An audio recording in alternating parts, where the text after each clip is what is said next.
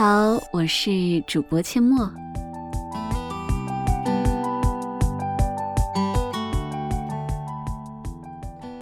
去熟人的店里买东西，所以理直气壮的要求打折。亲近的人为你提供帮助，因为亲近，所以你觉得心安理得。很多我们认为理所当然的事情，其实是要付出代价的。他们会让我们变得逐渐没有朋友。所以你知道妓女为什么不想和嫖客做朋友吗？因为她不想免费被嫖呀。这句话是我的一个好朋友 Tommy 告诉我的。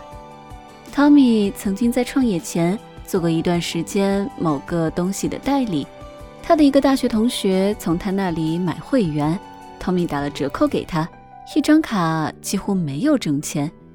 可是这个买卡的同学，他的朋友说道：“如果 Tommy 是你的同学的话，他不应该收你钱呀，应该送给你。”所以，听到这句话的你怎么想的呢？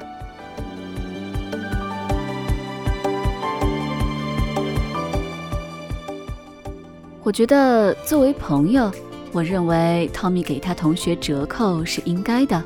他是免费的话，真是强人所难了。毕竟人家也是花钱进货，靠这个挣零用钱，凭什么免费给你呢？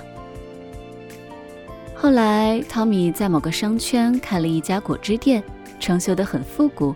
店虽小，环境却特别好。我每次去他那儿，都是自己先付钱，点点好喝的东西，再找他聊天。如果有朋友约在一起，我就尽量去他店里。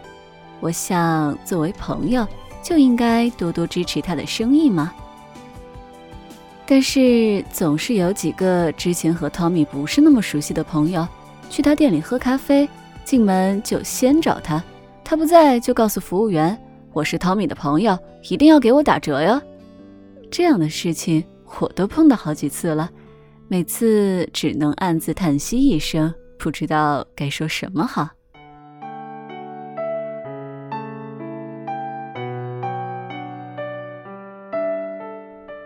很多人都认为我和你是朋友，你怎么能赚我的钱呢？你这个人太势利了，怎么能钻到钱眼里？就像小的时候，家里的邻居经常说，千万不要去熟人的店里买衣服，讲价的不好讲，可能并没有买贵，也觉得贵了。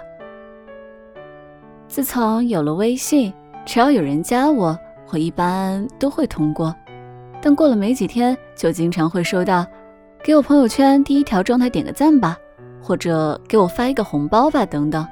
这样的人，我认识的会告诉他不要再给我发这样的信息了；不认识的会马上拉黑。其实很多时候，判断一个人是否可以深交成为朋友，就是要看这个人有没有付出的心态。总是想着索取的人，于是会推卸责任，自己过得不好都觉得是别人的错，甚至还会反咬一口。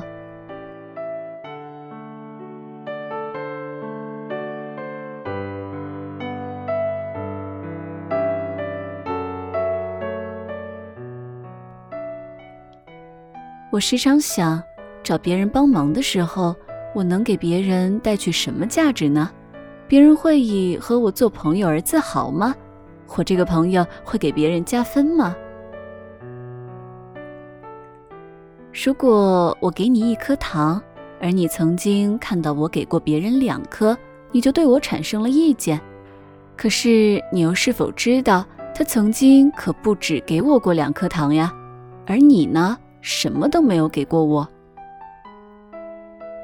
所以呀，很多时候你骂别人太势利，但你不知道他只是不愿意和你做朋友而已。如果在你的身上花费了时间和精力，可是却被你认为是理所当然的，那还为什么要和你做朋友呢？